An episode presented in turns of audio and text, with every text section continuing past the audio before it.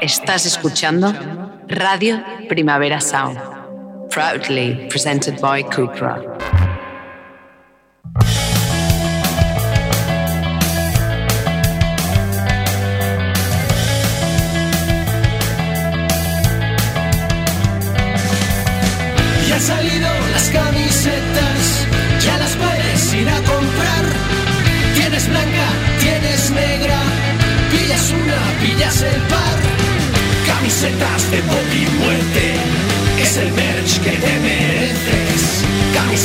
Camisetas de pop y muerte, es el merch que te mereces.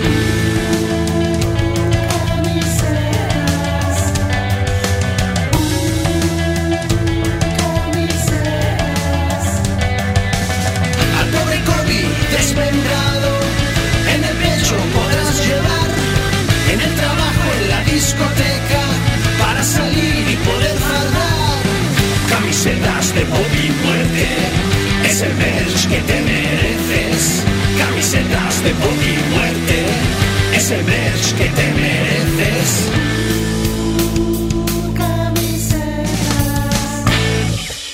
Buenísimas noticias, Kiko Mat. Ay, sé, sé que te, sé que te ríes por este super jingle. Me, hago- me- me río, me río, también me hago gracia a mí mismo porque hay un trozo ahí de falsete que es completamente mío, es camisetas. Es- es un que eso, eso de guiño haber al- escuchado el último a la Guiño fila. al último de la fila total. Sí, el último a la fila, pero, pero em, dime, buenas noticias. ¿no? Buenas noticias, Kiko Mat. Cuéntame Benja Villegas y la buena noticia es esta, asumo. Exacto, abrimos, abrimos con un nuevo jingle. Tú sabes que somos esas personas que cualquier excusa, cuanto más nimia, más grande más, más hacemos, curros. Más curros sí, hacemos. sí. Exacto. Nos estamos convirtiendo como el típico grupo, yo qué sé, Misfits. Tienen más merch que discos. Exacto, muy Claro. buen ¿Ves? ejemplo. Y de hecho, acabaremos, si seguimos la lógica Misfits, acabaremos solo teniendo merch. Exacto, Seremos, seremos, seremos un team de parches. No, no habrá pop y muerte como, como programa. Te quiero decir una, o sea, te voy a decir una cosa, no me gustaría nada más, o sea, no, no habría nada que me gustara más que desaparecer como producto y solo que quede merch. Per- claro, claro, Me pegatinas, pegatinas. Creo que es lo que Pop y-. Pegatinas, pop y muerte. Muy rápido, esto simplemente es para recordar a toda la Pop y Muerte Army que nos está escuchando hoy que las camisetas han sido un puto exitazo, que ya os dije en un, en un story de Instagram que estabais muy muy locos y acabasteis con la primera tirada que lanzamos en un puto sábado por la mañana y que tenemos aquí al equipo de, de primavera pobres loquísimos. Bueno, no se va a celebrar el festival seguramente solo porque están todos dedicados enviando camisetas. camisetas, sí. Va, re- eh, solo recordar que... Que al final no viene nadie, no ve Kendrick Lamar, nadie está todo el mundo enviando camisetas de pop y Está muerte. Ken- Kendrick Lamar está serigrafiando camisetas. empaquetado. Está en correos ahora mismo. Exacto. Eh, pues eso, que las camis han ido de puta madre, que el pre-order acababa no sé bien bien cuándo, porque hoy estamos grabando un día que no es el que tú nos estás escuchando, querido fan. Sí. Con lo cual eh, tenéis que tener un poquito de paciencia, pero irán llegando las camisitas y os pedimos que a medida que os lleguen nos etiquetéis o nos enviéis una fotico para darle Dicho. un poquito de cera en redas. ¿vale? Esto por un lado. Tengo tre- eran tres breves, ahora para empezar antes, Kiko. ¿vale? Uno era el de las camisetas, con nuestro super jingle y el merch que te mereces. Lo segundo, que es muy pop y muerte, es que ha fallecido mi suegro. No quiero hacer, no quiero hacer eh, mucha chanza, porque no es para hacer chanza, pero le quería dedicar el capítulo de hoy a mi suegro, que falleció, bien que haces, falleció, que falleció la semana pasada. Y solo te quería contar que, eh, que mi suegro era un tío que odiaba los tatuajes muy fuerte, muy heavy, ¿vale? Entonces, siempre que me veía cada vez más tatuado por Fernando Morano, el mejor tatuador del mundo, del mundo, sí, sí. eh, cada vez el hombre se iba como desinflando más. Y se acercaba a mi hijo bebé con cuatro meses a decirle que por favor no se tatuara nunca. Claro.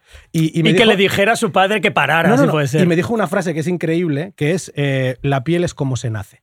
En plan, no sé por qué estás haciendo esa mierda, ¿vale? Y yo, a mi suegro, mi, mi hija y yo siempre le hemos visto como el tío abuelo Stan de Gravity Falls. No sé si habéis visto esta serie de dibujos de Disney, que es buenísima. Pues el tío abuelo Stan es exactamente como era mi suegro, ¿no? Entonces volví a casa de mi suegro con este tatuaje que puedes ver, Kiko, que es la cara del tío abuelo Stan y la frase, El la, lema- piel, la piel es como se nace El lema del suegro. se lo enseñé a mi suegro y si hubieras visto la cara de absoluta derrota de decir, definitivamente, mi yerno es subnormal. Subnormal profundo. Subnormal profundo. No he entendido que lo que No le decía era admonitorio, Sí. era para que no lo hiciera, Exacto, no para pues- que para homenajeara. Exactamente, tío. Pero bueno, José, yo solo Voy a, voy a hacer esta cosa así como tan, tan viejuna de dedicarte el capítulo y, de- y recordarte que te voy a llevar siempre en el brazo porque te quiero mucho. Sí, y está en el estudio de tatuajes del cielo. Exacto, exacto. Viendo cómo se tatúa todo Intentando acabar Dios. con esto, sí. Y, y luego, por último, una mini noticia que yo creo que es, es una, es una mini gran noticia, Kiko. Sí. Porque para los que somos, tú siempre, lo- siempre lo- te encargas de recordarlo, para los que hemos sido nerds y hemos tenido problemas para las relaciones sociales, Severos, severos. Sobre, sobre todo am- amorosas, maritales y sexuales, Sí. Hoy tenemos un mensaje de audio de una fan, que es María Sanaulla, que es colega y fan de Pop y Muerte, y nos ha enviado una nota de voz en la que nos Hay cuenta, que ponerla. En la que nos cuenta esto.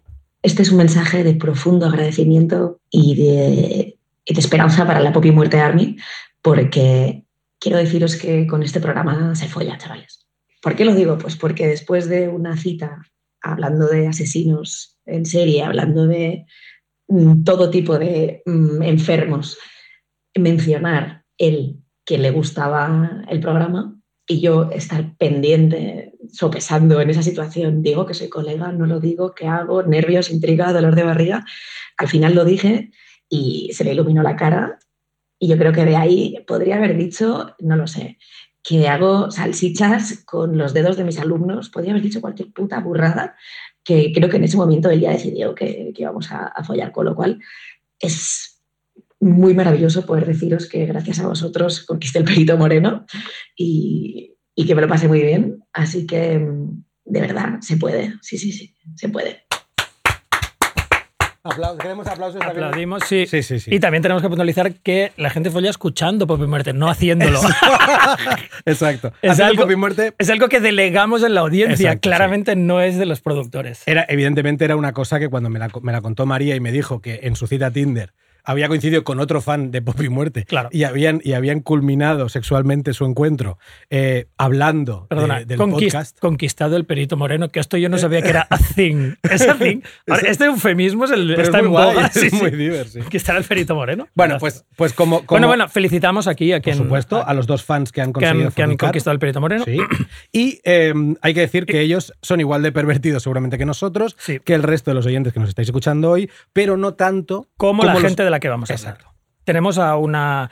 Y, y vamos a hacer un elenco extenso de pervertidos. De hecho, iba a ser como un top 20 de pervertidos, pero ya empecé, cuando empecé yo a guionizar y se lo dije a Benja, ya con uno se me había llenado el capítulo. Total. Con lo cual, prometemos posibles eh, futuras entregas, pero en este caso concreto, Benja va a soltar unos cuantos Sí. y yo voy a centrarme exclusivamente En el- en, en el- Al- el Al- Al-. Albert Fish, que es el tío más increíblemente pervertido y deranged y loco de la historia. Hay que- de los serial killers. Hay que decir que, que nuestra intención era crear, con, por lo que ha dicho aquí, con unos cuantos eh, perverts, pero claro, cuando aparece Albert Fish y Claro. vemos que, es incomparable, Mm. lo que hicimos fue acompañarlo de un par más para tener un top Claro. 3 y luego de un, de un lugar que hablaré en, un poco más tarde, que es como muy, muy curioso y que yo creo que vale la pena hablar.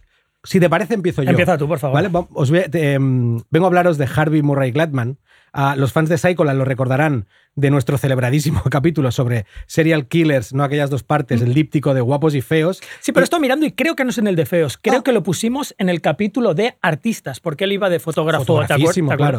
Bueno, pues, en cualquier caso, Estaba en un capítulo podría haber encabezado También feos. seguramente a golpe de oreja Claro. la lista de los, El petiso orejudo, compite con el petiso orejudo. de los putamente feos, ¿vale? Sí. Kiko, ¿quién fue Harvey Gladman? Ah, hablamos de un asesino en serie que actuó básicamente en los años 50, norteamericano, que sus nicknames ya eran bastante tristes y feos, como el asesino de los corazones solitarios o el asesino de chicas glamurosas, Glamurosas. que es como, what Sí, the fuck. Son horribles y su... Y, su, Que no el asesino glamuroso. Él Exacto. nadie le llamó nunca glamuroso Ese- porque era más feo que pizza. y porque solo eran glamurosas sus víctimas. sus víctimas. Eh, y cuyo modus operandi era hacerse, básicamente era hacerse pasar por fotógrafo profesional. O sea, no tenía mucho más. Que es algo que uno sospecha que hacen muchísimos fotógrafos de modelos hoy en Y día aún. y más con- Hacerse y más con pasar por, Instagram. por algo Y- más de lo que son. Y más con Instagram, sí. Claro. Y se sabe, y en esta, en esta época de, de redes sociales, se sabe que ha habido mucho, mucho hijo de puta Mucho suelto. listo, mucho listo. Mucho hijo de puta suelto. Ah, pues un poquito de background. Eh, Gladman nace en el seno de una familia judía del Bronx que se muda cuando es muy pequeño a Denver, Colorado. Am, hablamos de un tío que era tan feo, Kiko, el cabrón, que le llevó a sufrir un bullying constante y a recibir motes como que me flipan, ¿eh? Claro, en inglés igual suenan un poco mejor, pero le llamaban monito y gorilita. o el, el- el mote más demoledor que existe, que es el feo. El feo. Con tío. artículo, el feo, de Mo- ugly. Monstruo. Claro, que de esto, Kiko me ha hecho saltar directamente el recuerdo de un compañero mío de básquet que le llamábamos el feo. El feo. O sea, que es, es la, si lo piensas, es la derrota absoluta de la originalidad frente a la realidad, ¿no? Es decir, es, es el último recurso del insulto que es la verdad. Claro. cru- Cruda. En mi panda también había puto, El- go- puto gordo.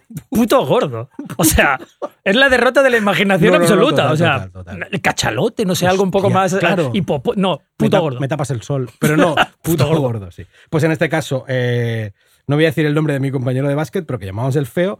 Pues eh, eh, Gladman era el feo de, de, de Denver, Colorado, del, del pueblo en el, que él, en el que se hubiera criado. Sí, para quien no le haya visto, es un tío con una carencia súper alarmante de barbilla. Sí, que eso Tiene es solo, fatal. tiene solo parte superior Sí, de la quijada. Cuando el labio inferior va directo a, la clavícula, es fatal. Sí, es como, Eso es como si fuera un miembro de la, de la realeza británica, ¿no? Que le, Exacto. fal- le falta barbilla. Correcto. Como si lo hubieran atizado con un bate de cricket en la barbilla y se lo hubiera ido para atrás. Es la antítesis de O sea, la- su de- barbilla es la nuez de Adán. Exacto, la de tío. Adán le hace Bien de visto. barbilla. Es la antítesis del perfil romano, o sea, de la belleza Totalmente. perfilada, ¿no? Bueno, y además hay que decir una cosa, Kiko, que mm, a Gladman, tío, esto, es- esto es- no, no es, no es baladí, ¿eh? Em, se le unieron dos rasgos que son durísimos de compaginar, ¿vale? Uno, evidentemente, era ser más feo que un tiro de mierda, más feo que pegarle a un padre, más feo que enviar a la abuela por droga, más feo que, toser con diarrea, ¡Oh! más feo, este es mi preferido, más feo que un yogur de morcilla. y encima Kiko era sido con jodida. estómago por dentro. En- y encima era jodidamente inteligente. Gladman eh, gastaba un coeficiente intelectual de 130, Kiko. Y como todos sabemos, es la peor combinación posible en esta sociedad petulante y vanidosa. Feo más tonto, no problem. Guapo más tonto, no problem. Feo, Guapo, guapo más listo, no problem.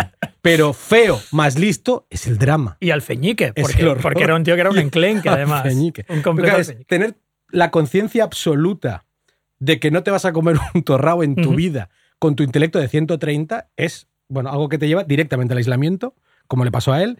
Percibes el rechazo de las troncas de forma dolorosísima y el tío empezó a generar directamente tendencias sadomasoquistas muy tempranas. Sabiendo, evidentemente, que nunca va a poder tener relaciones sexuales con mujeres, acabó convirtiéndose en un experto en qué?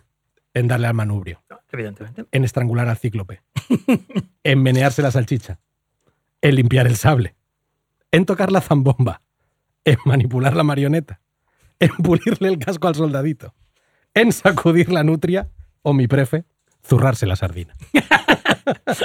o sea, necesitaba hacer todo esto, Kiko. Sí, sí. Era Hay un- más, hay muchos Era más. un onanista, eh, eh, vamos, eh, laudable, como dices tú, ¿no? Era quizá el pajero, El pajero. más grande del reino. Bueno, no porque tenemos Albert Fish, pero bueno, en un segundo. Exacto. en un honroso segundo puesto. Exacto. Era, era, se convirtió en un, en un, en un onanista, básicamente, ¿vale?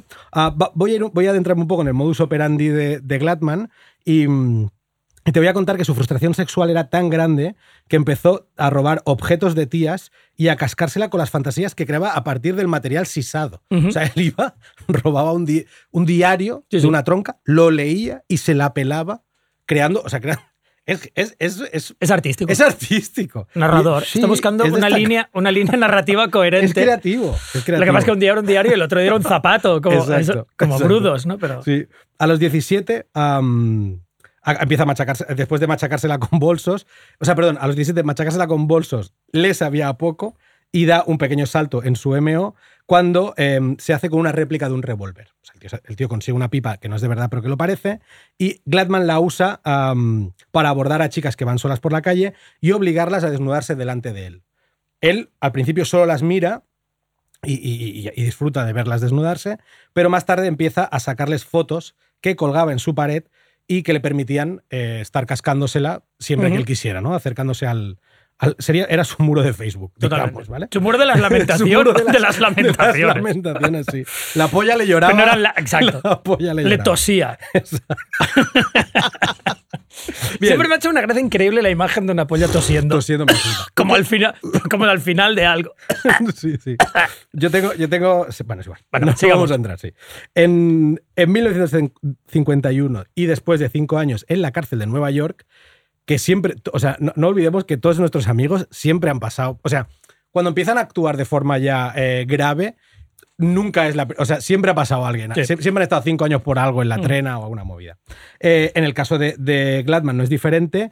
Se pasa cinco años en la cárcel, sale en 1951 de la cárcel de Nueva York y decide hacer lo que haría cualquier degenerado como él, que vive en Nueva York y ha delinquido en Nueva York, que es mudarse a Los Ángeles, que es el mismo país, pero a no sé cuántas franjas horarias y a un montón de kilómetros, ¿vale? Y monta un taller de televisores. Continúa con su afición a la fotografía y a esas alturas empieza a soñar con una cosa que es lógica de algún modo, que es con ser fotógrafo de revistas porno. Es en Claro. plan, claro, el tío descubre las revistas porno y dice, este es el- Esto es lo que yo ya hacía, claro, es lo que yo ya mi sueño". hacía. Exacto. Quiero que me paguen Como por esta amateur. sí. Quiero que me paguen por esta mierda. Bien, pues vamos, vamos ya por las víctimas. Su primera víctima, Judith Ann Dull, eh, fue la, es la primera víctima de Gladman en 1957, que es evidentemente una modelo en alza que tuvo la putísima mala suerte de dar con el malandro. Este tío, después de engañarla, fotografiarla y humillarla, acabó por llevarla al desierto para acabar estrangulándola con una cuerda y abandonar el cuerpo allí. Gladman vuelve acojonado realmente cuando hace eso, porque él no, no tenía, a priori no tenía una intención real de matarla. Claro. De hecho, la lleva, cuando la lleva al, al desierto es porque él se da cuenta que lo que, aca- lo que acaba de hacer en Los Ángeles es muy complicado de sumarle a su, a su catálogo de, fechorías anteriores, ¿no? En plan, hostia, como me pincen habiendo abusado de esta tía, me vuelvo a la trena, ¿no? Entonces es cuando conduce los 200 y pico kilómetros que le separaban del desierto con ella y allí le sigue haciendo fotografías, la, la acaba de humillar y la mata. Abandona el cuerpo, como te comentaba, pero vuelve acojonado, pensando que realmente le van a pillar. Él, o sea, él no, no, se, no, no se le ocurra enterrándola ni nada, sino simplemente vuelve acojonado, pero es entonces que para su sorpresa se da cuenta que nadie se hace eco de eso, ¿vale? Y crece la sensación de impunidad de cualquier cabrón Claro, de esto ese es- tipo. lo, lo hemos hablado en todos los Mil capítulos veces. de todo de Muerte de Psycholand. Hay un momento en que hoy en día esto no pasaría, que es ver que no vas a pagar por nada de lo que haces. Totalmente, ¿no? Que supongo que estás unos días muy cagado pensando van a llamar a la puerta o Sí, sí. van a tirar abajo y te das cuenta que no pasa nada, ¿no? Mm. Pues eso, esa, la sensación de impunidad evidentemente crece. Chapuza policial, O sea, de decir. Por supuesto, y le lleva seguramente también mala suerte, porque igual esta chica pues había ido a Los Ángeles Sí, las- sí. no- en los años 50 en busca de algo sin que la familia lo supiera. Sí, a es una conjunción de factores Exacto, que incluye sí. chapuza policial. Total. Y eh, acaba haciendo lo mismo con Shirley Ann Bridgeford y con Ruth Mercado. En estos dos casos, incluyendo violación. Es decir, él, lo que te hablaba, ¿no? La sensación de impunidad le lleva a decir él, igual me las puedo follar también, ¿no? Y el tío las acaba violando eh, y haciendo el mismo procedimiento de dejarlas en el, en el desierto. Y es en su cuarto intento de asesinato con Lorraine Vigil cuando Gladman falla y acaba detenido y confesando todo lo que ha hecho, ¿no?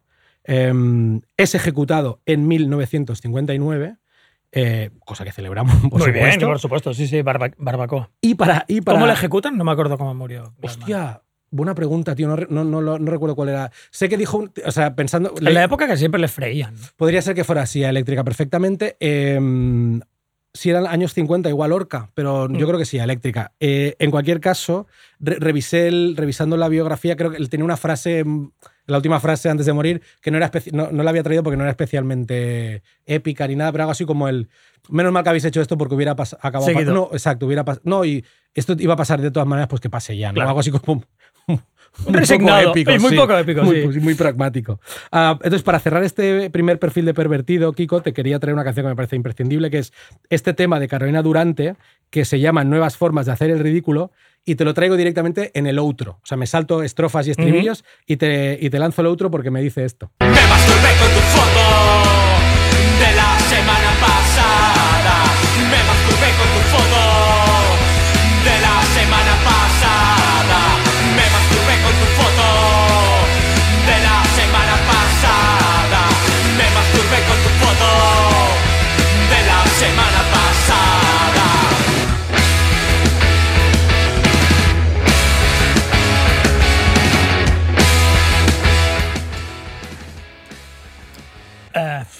¿Qué se puede comentar? de- Liter- literalmente, ¿no? Literal, es como un título de canción de Morrissey. Lo que, lo que avisa es lo que dice, es lo lo que que, dice, sí. está diciendo, sencillamente. Pues como Gladman se masturbó con sus fotos, ¿sí? Exacto. Eh, yo os voy a empezar a hablar de Albert Fish porque tenemos mucha materia y hay que ir avanzando. Ujú.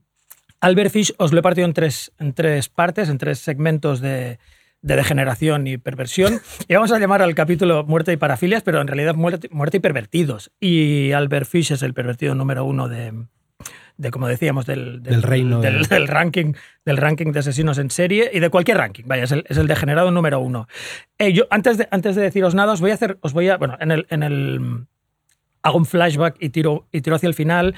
En el juicio, cuando ya le juzgaron en 1936, uno de los doctores que llamó el- el- su abogado defensor, el doctor el, que se llama Dempsey, llamó a declarar a varios psiquiatras, ¿vale? Y uno de los psiquiatras que llamó a declarar era un tío que se llama Dr. Werham, que le, le escucharemos todo el rato porque todo lo que dice de Fish es muy divertido y es uno de los que le, que le había examinado y había entrevistado muchas veces.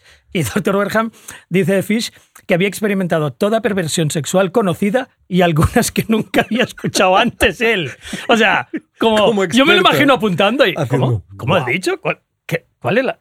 O sea, que son todo anormal, son anormalidades y se inventó algunas, porque luego os contaré algunas de las que yo nunca había ni he vuelto a oír hablar, que tampoco, tampoco calaron, ¿me entiendes? Nadie dijo, wow, voy a intentarlo, porque era, es demasiado loco intentarlo. ¿no? Que sería hacer un fish. ¿no? Exacto. He hecho un fish. He hecho fish, pero nadie hace un fish, Exacto, porque exacto. es muy demente. Eso está guapísimo en realidad, Claro. ¿eh, Kiko. Sí. Es- o sea, él O sea, lo que, que hizo nadie haga un es un pionero, nadie, nadie le puede imitar. Es como el típico grupo que su sonido es tan complejo que no lo puedes, no lo puedes, no puedes hacer una versión. Vale, pues tú- entre sus anormalidades, que os voy a dictar ahora muy rápidamente para que ya vayáis prevenidos a lo que luego os voy a contar. O sea, es como un super decatlón de las parafilias, ¿vale? O sea, te listo aquí algunas, pero el Werham se dejó otras que también las he apuntado. Eh, coprofilia y coprofagia. Eh, o sea, comer, comer mierda. O sea, amor, amor por el excremento. No, no hay nada que me guste más que la explicación. amor por el excremento. O amor por comer Comer excremento, mierda, ¿vale? tío. Segundo, urofilia o urolagnia, que es exactamente lo mismo, con, con orines. Tres, pedofilia, que ya, ya sabéis qué es. Cuatro, canibalismo. Cinco, masoquismo. Seis, sadismo. Siete, flagelación activa y pasiva. 8. Castración y autocastración, poca coña, porque la castración es jodida, pero la autocastración Es es, muy increíble. Loca. 9. exhibicionismo. 10. voyeurismo. 11. Piqueurismo, que es inserción de objetos punzantes. De esto, en- sobre esto me extenderé más adelante. 12. fetichismo. 13. homosexualidad. Recordad que es un informe de 1936. O sea, cuando creían que la homosexualidad era una desviación. 14. cunilingus, lo mismo. O sea, cuenta como una perversión súper heavy y ahora es algo que practica cualquier hijo de vecino. Anilingus, casi cualquier hijo de vecino. Eh, Yo estoy muy a favor de chupar culo, ¿eh? Si es de lo que estamos, si es de lo que estamos hablando. estamos hablando de eso, sí. Culpable, señoría. 16. Undinismo, que se parece a la eurofilia, pero me encanta la definición del undinismo, que es preocupación sexual por la orina. O sea, no es que te mole, que te preocupa. Sexualmente. Sexual, sí, o sea, estás muy concentrado en la orina. Eh, 17, hipererotismo, que es un poco como resume todo lo demás. 18, hematolagnia, que es, como es la forma fina de decir vampirismo. Ah. Eh, 19, piromanía, y me dejo unos cuantos para no eliminar la sorpresa posterior. Claro, claro. O sea, aquí solo hemos dicho y cuando 19. dices piromanía, no es, no es por ir a quemar bosques. No, ni bosques ni casas, o sea, pero tampoco me quiero avanzar en el tema, ¿vale? Entonces, Albert Fish. Albert Fish le, llamaron el Brooklyn Vampire, el Grey Man, el hombre gris, porque si habéis visto alguna foto de él era como un anciano, no pulcro, un anciano, el anciano un poco homeless del, del barrio, ¿sabes? Sí. Ese tío que anda con el, con el, El- tacatá y El hecho abuelo, mierda. el abuelo de Solo en Casa. Sí. Que daba miedete. Sí, que tenía sí, el pelo sí. como grasoso. Exacto, grasiento, el Werewolf of, of Wisteria, que es donde cometió uno de sus crímenes. Entonces, Fish tiene tres víctimas conocidas, ocho supuestas en total, y se le atribuye la friolera de 11 violaciones. ¿Vale? Os voy a contar, él nació en Washington, D.C. en el 1870, pero un, y un pequeño background check de, de su familia, como hacemos siempre aquí, también ya te indica el camino que va a seguir nuestro amigo y que no iba a ser uno de gran benignidad. Eh, para empezar, su padre tenía 75 tacos, pero no luego, cuando nació. Wow. O sea, es casi imposible tener 75 tacos de padre. Eh, o sea, tenía 43 años más que la madre. Hace joven a la Obregón, ¿eh? Claro, el, o yo que sé, o Mick Jagger, que todavía está engendrando peña, pero no ha llegado a este nivel. Sí, sí. El, el padre murió razonablemente de un ataque al corazón cuando Fish tenía un año. O sea, conoció a su padre, a su viejo, un puto año. Luego, familia, muy fácil. Tenía un tío con manía religiosa, un hermano en el manicomio, al loro, ¿eh? un tiastro esquizofrénico, una hermana con aflicción mental, que entendemos que es la definición eh, de principios del siglo XX de depresión Chalupa. nerviosa, sí, melancolía con depresión nerviosa, y una madre que tenía alucinaciones aurales y visuales. O sea, uno de los doctores que le trató declara que hay como siete casos de extrema psicopatología en su familia cercana, no rollo un primo lejano, no, con los que él vivía o, o más o menos convivía, ¿no? Eh, ya te puedes imaginar de dónde vas de ahí, pues orfanato, donde abuso físico, ahí es donde empiezan, todo el mundo dice que empieza a molar, le empieza a molar que le zurren y ver, y ver a gente zurrada. A los 12 años se fuga del orfanato, bla, bla, bla, se lía con un telegrafista, o sea, el equivalente de alguien que trabaja en correos. Que no un grafista de ¿Qué? tele como yo. Ah, exacto. Y, y también es un poco la, la mala suerte de cuál es tu mentor en un momento crucial de tu vida, ¿no? O Es sea, que tu mentor puede ser alguien que te graba cintas súper guapas de punk rock o puede ser alguien como este telegrafista que le educó en beber pipí y comer popó. Guau. O sea, urolagnia y coprofagia. Esto a los 12 años. Su madre, no sé cómo cojones lo consigue, pero consigue casarle con alguien, con una incauta. Ahora empezamos a entender que no era tan incauta, sino que también era un poco pervertida como él, porque si no, no te casas con, con Fish, que seguro, como veremos después, se le notaba bastante toda el- el- la inclinación hacia la degeneración. O sea, es el aliento que peor huele. Ahí está, ahí está. El del chicatilo. ¿Te acuerdas que dijimos que le olía el aliento a, testículos Total, podridos? el pozo muy a testículos podridos de niños muertos, pues imagínate. Eh, su madre le casa y, y Fish al final consigue tener seis hijos. Fish, ¿eh? Y esto, sí, consigue tener seis hijos. Esto es bastante cachondo, lo digo aquí porque luego, porque luego a lo mejor no viene a cuento, pero luego en, en lo- en el juicio los hijos declaran más de un hijo. Una hijastra y, y uno de los hijos más famosos es Albert, Albert Fish Jr., que habla mucho en el juicio y habla mucho de su padre. Y lo bueno es que sus, sus hijos declaran que pese a verle desnudo por la casa, hablando con Dios, gritando I am Christ y luego mil cosas que os voy a contar que son increíblemente flipantes, Era declararon que, aquel- que era un padre devoto y que consideraban que aquello era pequeñas excentricidades. O sea, ahora no os habéis quedado en shock, pero cuando os diga algunas más tarde sí que os lo quedaréis. Eh, Eso no son pequeñas excentricidades.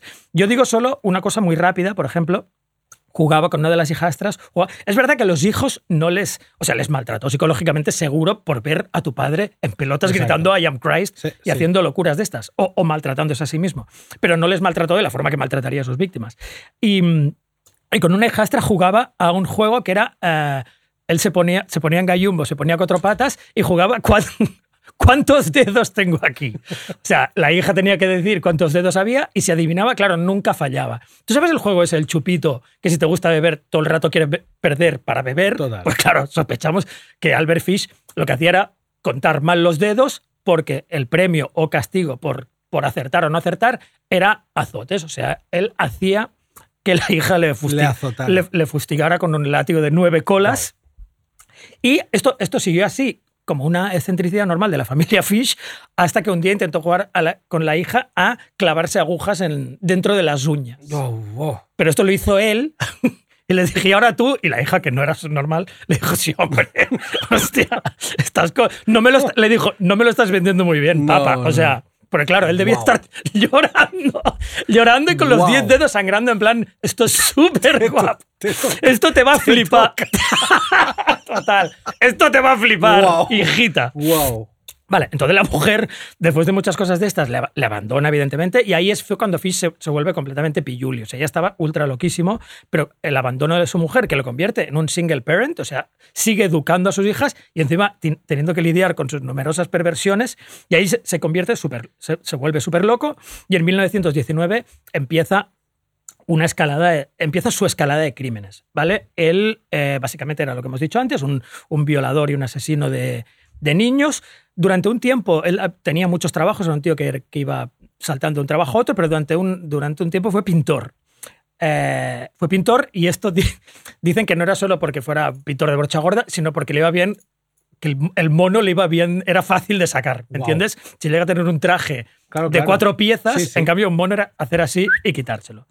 Eh, no, esto lo voy a decir un poco por encima, pero se llevaba niños negros, porque evidentemente en la época eh, las autoridades tendían a ignorar eh, eh, más el, el peligro o, que un niño hubiera desaparecido si era negro o era blanco. Entonces, pues los maniataba, los fustigaba, los torturaba, los mutilaba. Yo, para- aquí os voy a decir, os voy a leer muy, muy rápido un trozo de una carta, ¿vale? Que, le- que es una carta que él le escribió a Muy, su, Muy epistolar él, ¿no? Es ultra epistolar, pero luego os lo voy a contar porque es muy cachondo lo de, lo de las cartas. Pero es una carta, él, em, si te acuerdas con lo que hemos contado muchas veces en Pop y Muerte, del Magnaten Rule, que es, un- que es una ley que, se que salió en 1843 sobre el not guilty by reason of insanity, ¿vale? O sea, él el abogado defensor, el defensor Dempsey entiende que la única forma de que no maten a Fish, de nuevo luego os contaré exactamente todo lo que hizo, es sacar todas sus cosas de chalupa ultra loco para, para que entonces vean que, está, que tiene una insanía seria y que está loquísimo, ¿no? Entonces, eh, pues eso, le pide que, les- le explique con todo detalle. Y claro, Fish, que no, quiere, que no quiere que le frían y ve que su única oportunidad de no morir es precisamente declararlo todo, entonces se lo cuenta todo al abogado defensor y, le- y le envía cartas. O sea, a veces se lo cuenta, a veces antes de que se vaya, se vaya, si se ha quedado corto, pues también le da una cartita para que el, abo- el abogado defensor se la lleve, se la lleve a casa. Entonces, el abogado defensor lee cosas como esta. Em, azoté su culo hasta que... el- voy a soltar solo cuatro cosas porque es para vomitar todos, ¿eh? pero azoté su culo hasta que la sangre salió, mm, le, le brotó por las piernas. Estoy Ah. traduciendo del inglés. ¿eh? Le corté sus orejas, nariz y le corté la, la boca de oreja a oreja, le saqué los ojos y ya está. Aquí nos ayuda mucho porque he was dead there. Gracias, gracias. Ya imaginamos que no. Imaginamos que no estaba vivo sin orejas y ojos. Em, y luego, eh, y luego lo que empieza a hacer, que por eso le llamaron, le llamaron el werewolf, werewolf y caníbal, es que, el, que corta partes de, partes de la carne, partes de las nalgas, por ejemplo, y se las lleva y se las lleva a casa. Esto pasaría luego con el caso famoso de Grace Wood, pero este que es el caso de Billy Gaffney, que es uno de los tres, de los tres declarados, eh, pone, me, llevé, me, me lo llevé a casa con, con mi carne, tenía la parte frontal de su cuerpo, que es lo que me gusta más. Su monito, él también tiene un eufemismo para, para, para pene, que es su monito y los huevos son piwis. Su monito y sus, eh, y sus baleares eh, y, un, y un poco del culo para, para, para estofar en el, en, el, en el horno y comérmelo. Y hizo un estofado con sus orejas, nariz y partes de su cara y, y- estómago. Y puse también, aquí es la parte de, la parte de, de cocina directamente, y puse cebollas, eh, zanahorias, nabos, apio. Ves apuntando por si quieres luego. Pero me gusta la idea de intentar declarar que estás loco, pero no tanto. No tanto porque En estás- plan, pero al menos soy un, soy, soy un gourmet. No me lo, a ver, no me lo comí a lo loco, no, no estoy tan loco, ¿no? Y pone sal y pimienta, porque también, tío, le gusta la sal, y dice que it was good, estaba bien, ¿vale? Entonces explica aún más, con más detalle, que le pone bacon, bla, bla, le pone, le pone, le, le pone salsa, o sea, todo, todo muy currado. Entonces, cuando lleva dos horas y estaba ya tostado, eh, dice, nunca me he comido un, un pavo que esté ni la mitad de bueno que estaba el, su pequeño culo. Ojo, Wow. me comí cada trozo de carne en cuatro días, su, su monito era, era, estaba completamente dulce, pero no, me, no pude masticar los piwis y los tuve, que, los tuve que escupir y tirar, y tirar al lavabo. ¿Vale? O sea, esto es como cuenta una, lo que le cuenta el abogado defensor que ha hecho con una, con una de, las, de las víctimas. El caso que le hizo famoso es el caso de Grace Wood, que esto lo contamos en Psycholand, correcto. Eh, que él, él respondía, luego os contaré lo de las cartas, que respondía a cartas de empleadoras y empleadores y, y era, y, tenía una, una- un morbo epistolar, ¿no? Tenía una, una de sus perversiones era epistolar, escribía muchas cartas y respondía muchas cartas. Y entonces, en una de las cartas donde, donde alguien ofrecía curro, que era un chaval que se llama Edward Wood, él se presentó en la casa como viejito pulcro, con su trajecico ahí un poco maloliente seguramente, pero con pinta completamente inofensiva. Y una vez llega allí, decide que en lugar del, del hermano, le prefiere llevarse. Él casi siempre eran chicos lo que se llevaban. Nunca, Ah. nunca, nunca, nunca mató a casi ninguna, a casi Chica. ninguna niña, excepto en el caso de Grace Wood, que es el caso famoso por el cual, por el cual le pillaron. Em, aquí, pues, se llevó a la niña, lo flipante también en la época que la madre dejara que la niña Ya, esto es adu- cosa. aduce que se la va a llevar a una fiesta no sé qué, claro. Y, y la madre deja. Bueno, por- y que ves igual a ese abuelete. Claro, es, piensas- es que era eso, era, era, era la parte de camuflaje, era que era, así como otro Ted Bundy tenía la parte de, de guaperas, Sí, sí. ¿sabes? Educado, que hacía un acento inglés de mierda, pues este hacía la parte de, de vejez inofensiva, pero no, no era nada inofensivo porque estrangulaba con fuerza, ¿sabes? Em, y así que se lleva a Grace Wood, le hace lo mismo que con los chicos, tal, también, eh, también la, mata y... Y, ahora os voy, a, contar un trozo de la carta que es súper famoso, súper famoso, lo leímos en un Psycholand. Al principio la carta es una larga perorata sobre costumbres de la China, porque esto es bastante bueno. ¿Te acuerdas cuando hicimos un capítulo de excusas de mierda? Él creo está intentando decir que esto es una cosa antropológica, que la gente se come a gente y que él se ha enterado que hay unos marineros eh, chinos que se comen a ot- que es en plan, mira, tío. Albert. Albert. has, No hecho lo que, has hecho lo que has hecho, tío. O sea, Ya está, tío. Claro, O sea, está- da la cara, ¿no? Deja a los chinos, deja a los chinos. Bueno, y después de esta larguísima perorata sobre los chinos, tal, un amigo suyo que volvió de la China y se, le- se lo explicó y él decidió probarlo, que también es en plan, esa es otra. O sea, que te lo cuenten no quiere decir que lo tengas que probar. Exacto. Y esto es la carta que, de forma increíblemente chocante, le envía a la madre. Que el final es, el domingo 3 de junio de 1928 llamé a su puerta en la calle 15, 406 Oeste. Llevaba queso y fresas y almorzamos. Grace se sentó en mi regazo y me besó. Me propuse comer- comérmela, toma ya. Con el pretexto de llevarle una fiesta le pedí que le diera permiso, a lo que usted accedió. La llevé a una casa vacía que había elegido con anterioridad en Westchester, que es Wisteria House, Wisteria Cottage. Cuando llegamos le dije que se quedara fuera. Mientras ella recogía flores, subí y me desnudé. Sabía que si no lo hacía podría mancharme la ropa con su sangre. Cuando todo estuvo listo, me asomé a la ventana y la llamé. Entonces me escondí en el armario hasta que ella estuvo en la habitación. Al verme desnudo, comenzó a llorar y trató de escapar por las escaleras. La atrapé y me dijo que se lo diría a su mamá. Primero la desnudé. Como pataleó, arañó y me mordió, pero la asfixié hasta matarla. Luego la corté en pequeños pedazos para poder, si tienes que vomitar, vomita. Venga. Para poder llevar la carne a la habitación. Guisé su rico y tierno trasero. Me llevó nueve días comerme su cuerpo entero. Y esta es la parte que a mí me flipa de la carta, es que le dice a la madre, no la violé, aunque podría haberlo hecho si lo hubiera deseado. Oh, thank you. Thank you, man.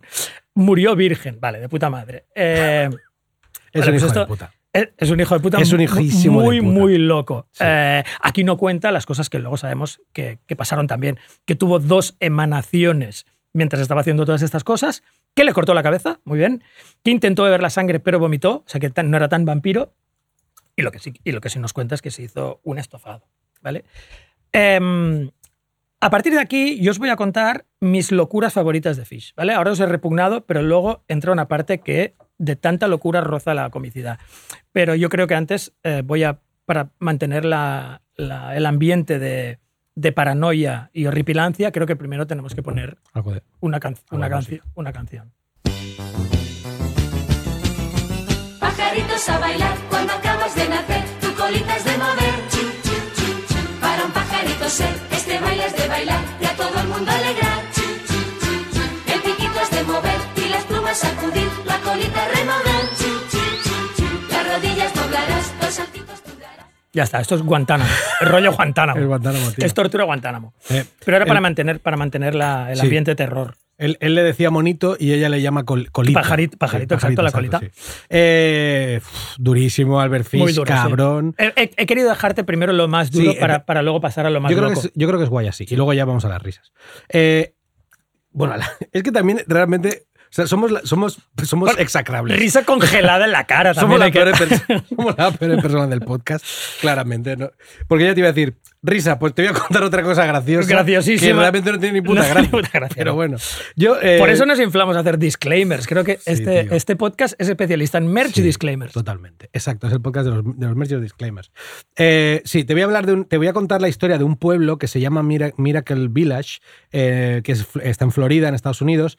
Y antes, eh, antes de explicarte nada, quiero que escuches esta canción que es ultra flipante y que se llama Sex Offender Shuffle.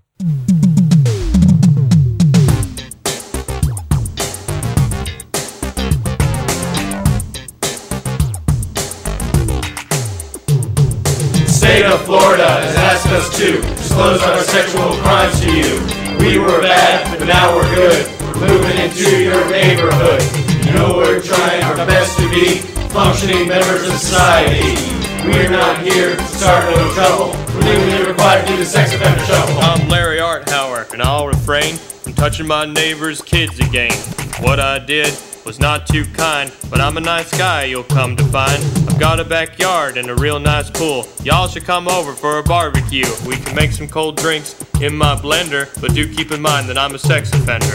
Vernon Douglas is my name. Grandes rimas, Esta tío. ri- Grandes sí. rimas. Eh, Haremos zumos en mi blender, pero recordad, soy un sex offender. Este vídeo es ultra, ultra flipante, Kiko, y es, mu- Sí, sí, lo he visto, lo he visto. y es infinitamente hermano del mítico hijo de puta, hay que decirlo más, de Muchachada Nui, eh, y que encontraréis en el canal de YouTube de Scott Gaitner, que es un cómico y guionista norteamericano que es súper diver y que hizo este vídeo creo que hace 12 o 13 años, en 2009, y es muy cachondo porque son como varios, varios sex offenders, o sea, tíos disfrazados de sex offenders cantando esta canción, entonces van haciendo cada... Cada, cada estrofa es un sex offender hablando de, de su, de sus movidas. Claro, yo hubi- hubiera querido ponerte una canción como más cool para. para Es mejor esto. pero esto es increíble. y aparte, siempre buscas canciones, siempre buscamos canciones de serial killers y casi todas son de doom metal y no dan tanto miedo como Eso es. esto o los pajaritos. Exacto. Y esta, esta, es esta la canción que cuando te salta no puedes rechazarla. No, y aparte, la- un sex offender la cantaría. Exacto. Es realista, no Sí, cantaría doom metal, es que cantaría además- esta. Sí, pero es que además es, es increíble para poder em, como dibujar lo que te voy a contar, ¿no? Que es lo que te comentaba el pueblo Miracle Village en Florida. Pero antes quiero decirte, quiero hacerte un, un- darte un pequeño información de servicio que es eh, decir, decirte a ti y a la, Pop- a la Poppy Muerte Army qué es el registro de delincuentes sexuales de. Estados Unidos, ¿vale? Y de, seguramente de otros muchos países. Es imposible que no te acuerdes, Kiko, y supongo que parte de nuestra fanbase tampoco, del mitiquísimo flashback, ¿no? Es como. Ya, es, ya no es celebrar películas, sino celebrar flashback dentro de películas, ¿no? Y es el mitiquísimo flashback del gran Lebowski, cuando Walter le, Sí. di- le dice al nota que Jesús Quintana había enseñado la minga Sí. a un niño de 8 años y que al mudarse a Hollywood, Jesús Quintana, John Turturro, que es la persona más diver limpiando bolas de, bolas de bolos, em, tuvo que ir casa por casa en Hollywood diciendo que era un pederasta. ¿no? Entonces hay un momento en el que un tío le abre la puerta y-. Y, tú intuyes que le van a currar. ¿no? Pues, pues esto, es, esto, es, esto es lo que pasa en Estados Unidos, Sí, sí. tío. Em, el registro, este registro de delincuentes sexuales permite a las autoridades realizar un seguimiento de la residencia y actividades de los delincuentes sexuales, incluidos lo que- los que han cumplido pena y condena.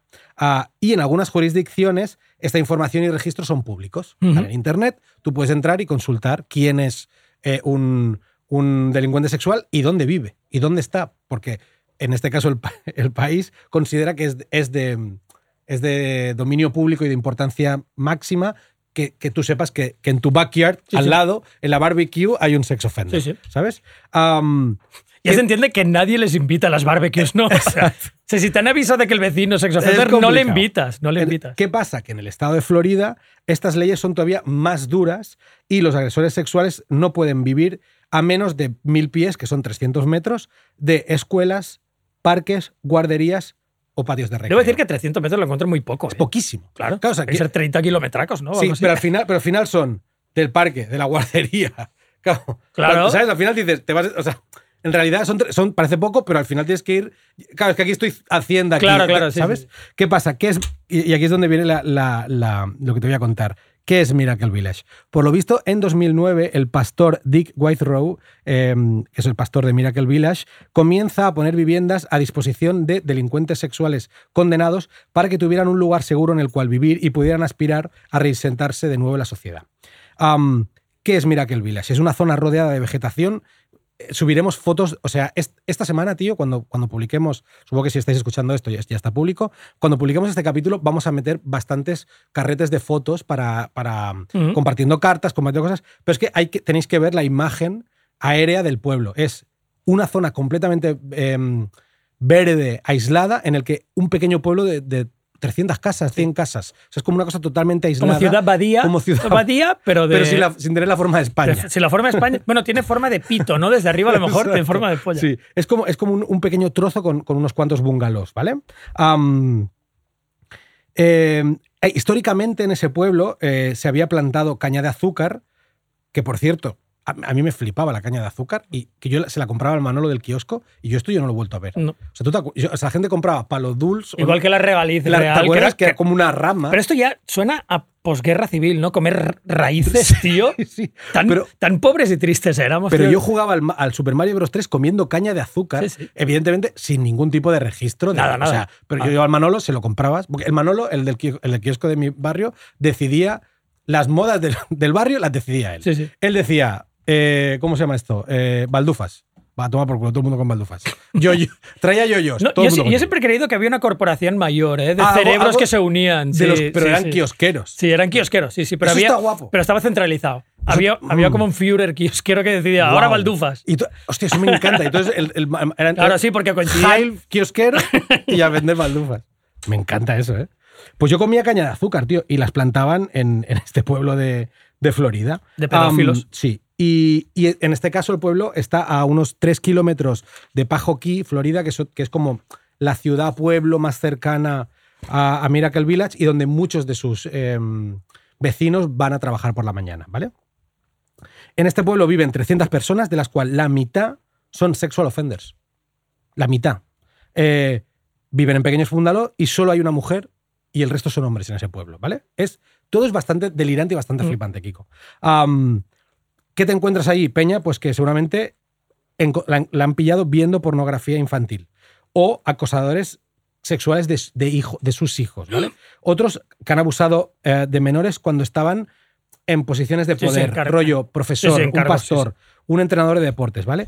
Hay quienes, quienes han estado en la cárcel por despelotarse en público y hay varios, es que es, que es un tema también peliagudo, ¿eh? Hay varios que han sido gente que ha tenido relaciones sexuales con novias que eran menores de edad. Cuando ellos igual tenían 19. Esto es muy yankee, sí. Y esto, esto es hardcore, porque claro, a- aquí es donde realmente está el tema interesante de este pueblo. Y es que un chaval de 19 que tiene una novia de 17, si los padres de la novia de 17 en, Florida quieren, lo pueden meter en una lista pública de sexual offenders. Y que viva en el pueblo Es, no, no, y en que, Villa Pedófilo. no, y que se tiene que ir a Villa Pedófilo porque no puede vivir en ningún lado por follar con su novia dos años más pequeña. Sí, es, sí, sí. es un tema, es un tema muy delicado, ¿vale?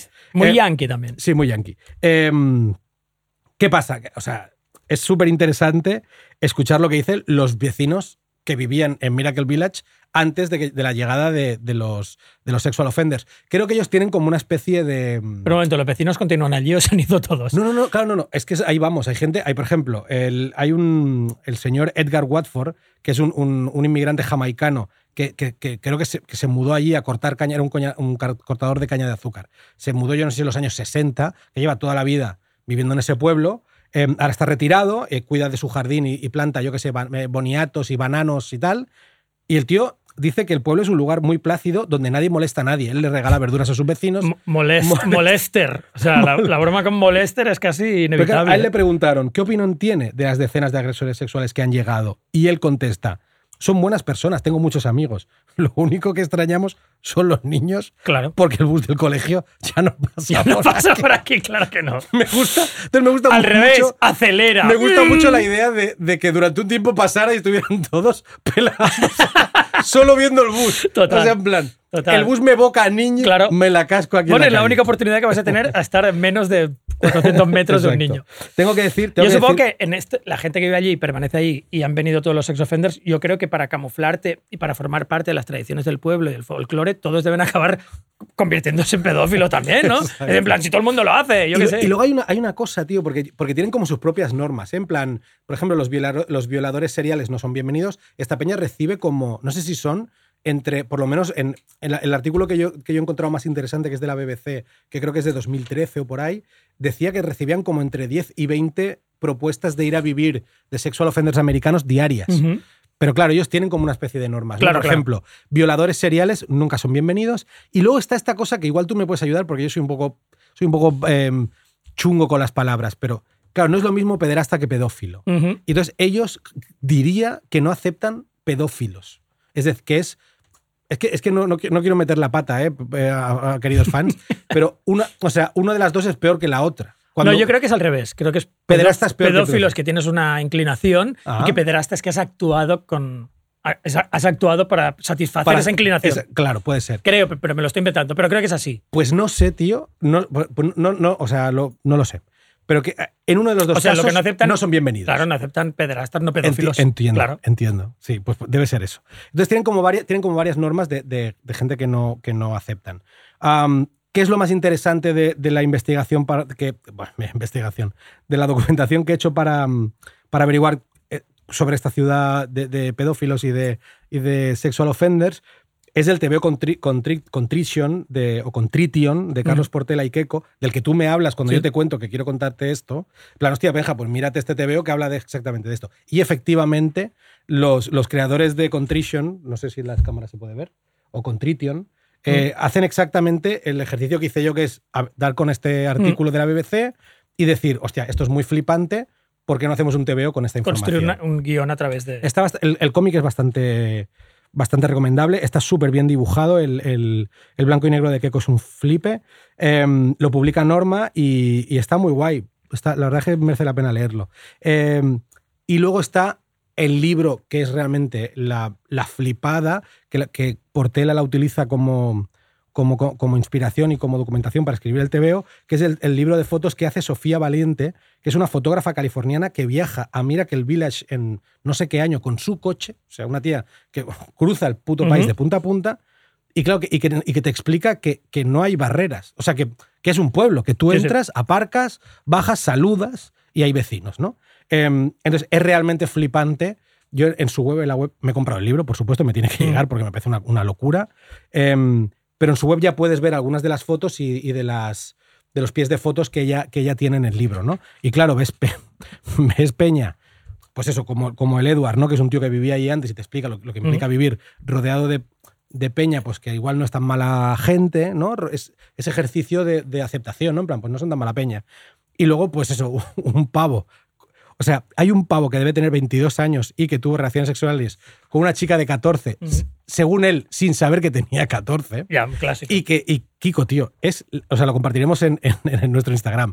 O sea, es la puta cara de, o sea, de pedófilo. O sea, se le da- o sea, para Ya. la foto se ha disfrazado de pedófilo. ya ten- se- tenemos muchos de estos Se ha disfrazado de pedófilo. que yo creo que se vieron la cara y dijeron, con esta cara no me van a dar Tengo que curro, follar tengo que ser, niños". tengo que ser pedófilo. Exacto, sí. O sea, ya mi inclinación ya tendría que ser esa. Es absolutamente flipante y, y os recomiendo eso, que vayáis al, al Instagram o a la web de Sofía Valiente también, por si queréis encontrar algo. Y el artículo de la BBC de Miracle Village es bastante brutal, os lo recomiendo. Venga, sí, yo paso directamente a Fish porque tenemos mucho que contar sobre él y, y ya llevamos un ratito hablando, pero mm, os voy a hacer una lista de, de fetiches, ¿vale? O sea, os voy a decir lo que a Benja le encanta que lo pongamos todo en, en forma de, de anagrama o de siglas, es FFF, que no es French Funk Federation, sino Fish Favorite Fetishes, Wow. ¿vale? Y, y son las, mis locuras favoritas y, y curiosidades de la vida de, de Fish.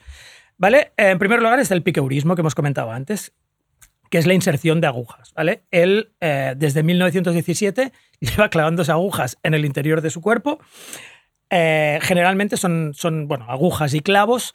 Yo la punta del capullo seguro. yo que, no, en- más ¿No? bien ingle y abdomen. ¡Wow! Ingle y abdomen, sí. Em, yo al principio me creía que eran agujas, bueno, agujas normales, como, como de coser, pero luego al ver algunos de los rayos X que se vieron cuando, cuando ahí le detuvieron, son más agujas de tricot. ¿Sabes ¿Sabes las agujas sí, de, sí, sí, de hacer punto de, De- cruz, claro, colega, claro. que son agujas muy largas. Y, mm, y, y cuando le hacen los primeros rayos X se descubre que tiene 29 agujas de estas largas clavadas en, en ingles y, y- y parte inferior del abdomen. Porque se las clava y las deja. O sea, no, sí, las no- clava no- y las deja, sí, sí, sí, las deja ahí, claro que sí, porque, porque quiere seguir sintiendo el dolor, ¿no? Eh, esto es una cosa recurrente que os iré contando todo el rato, pero si no la digo, asumidla. Uno de los hijos le pilla.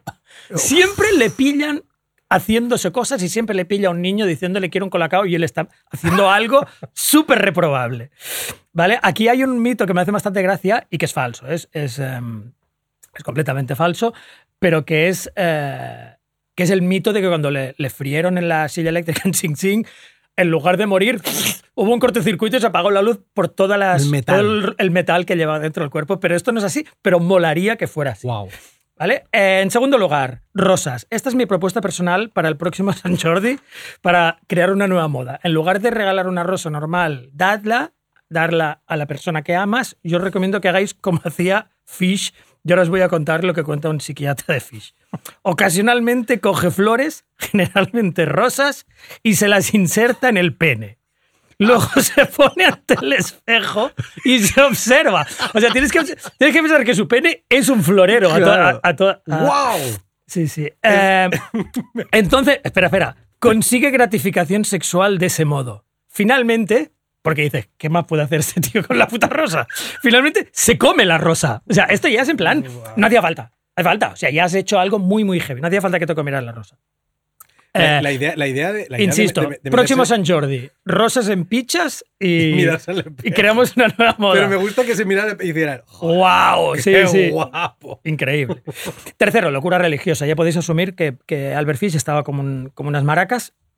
Y una de las locuras que le acompaña son locuras de rollo visiones de Cristo, masculla en lenguaje bíblico, eh, articula su credo locatis con forma de lenguaje, con forma de mensaje bíblico, que esto me hace bastante gracia. O sea, si él quiere, por ejemplo, eh, mm, me encantaría aplastarle la cabeza a un niño, su dialéctica y forma de expresarlo es feliz será aquel que tome a los pequeños y les aplaste su cabeza contra las es que- rocas. es que no se puede ser más hijo de. Claro, claro, es en plan, es como se lo ha dictado un ángel custodio, ¿no?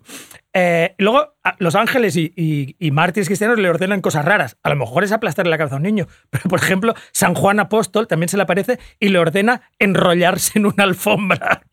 ¿Qué dices? Esto, ¿para qué coño? O sea, ni gratificación, nada, o sea, se enrolló en una Bien- alfombra. Bien por San Juan Apóstol. Y le pi- claro. San Juan Apóstol dijo, ¿qué es lo que puedo hacer que este tío no daña a nadie? Enróllate. enróllate en la alfombra. También le pilla un hijo. Un hijo entra en la habitación y le encuentra. Imagínate encontrar a tu padre hecho un canalón, un canalón de una, en una alfombra, ¿no? Puedes Eh, empujarme. Puedes empujarme. Que me falta un Exacto. trozo.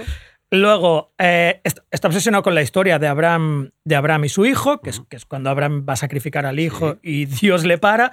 Pero yo creo, y creo que es un poco así, y otra gente lo ha dicho, es que es como la excusa porque él, al creer en esta historia, él está esperando que Dios le detenga. Pero claro, Dios nunca le Nunca detiene. detiene. Es como el chiste aquel del Eugenio, ¿no? Hay alguien más, hay alguien, hay alguien más. Él va diciendo, detenedme, pero claro, no llega ningún ángel y al final él acaba matando a los niños.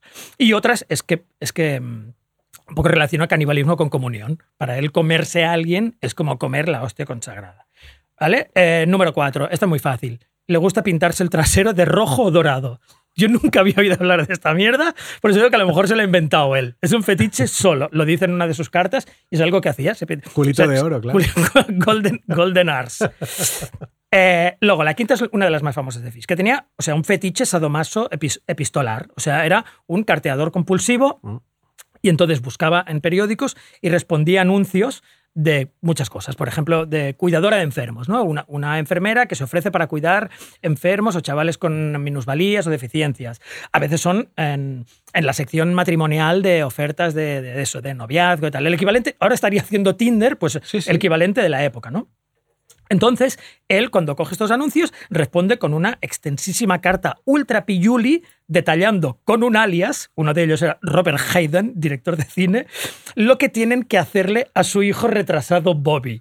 Pues siempre aduce que hay un hijo por allí y entonces les da como tal, súper detallado, en plan de eh, es un niño que tal, está acostumbrado a que le azoten, le tienen que hacer tal, le tenéis que fustigar, bañarle, fustigar. Hay un trozo que me hace bastante gracia porque él dice eh, tal, tenéis que fustigarle porque es para su bien, etcétera, etcétera. Y luego dice, mi conciencia me dice, esto lo dice en una carta, ¿eh? Eh, que la verdad es que parte de su condición yo he tenido la culpa. Así que a lo mejor, si os parece, también podéis fustigarme a mí. En plan, vamos a, vamos a hacer un tuffer. O sea, como yo tengo, tengo la culpa de esto, espero que me fustiguéis a mí Exacto. después, después de a Bobby, ¿no? Eh, invariablemente lo que, lo que él ofrece para su hijo Bobby son eso, azotes, eh, fustigamiento. Dice que es una cosa que le ha recomendado el doctor Cairo de Viena. Pero lo inquietante no es tanto esto, Benja, sino que mucha peña recibió estas cartas. Estamos hablando de centenares de personas con las que se carteó Fish. Y al igual que la madre de Grace Wood, lo chocante es la gente que le respondió.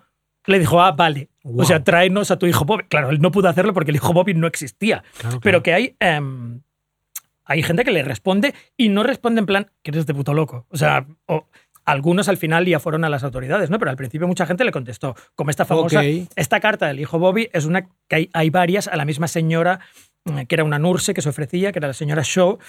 Y. em, y, son semanas y semanas de cartas porque se responden el uno, el uno al otro, ¿no? Al final expresa un deseo de conocerse. Albert Fish le dice, eh, ¿qué tal? Quedamos un día para un poco de co- comida casera con azotes de postre.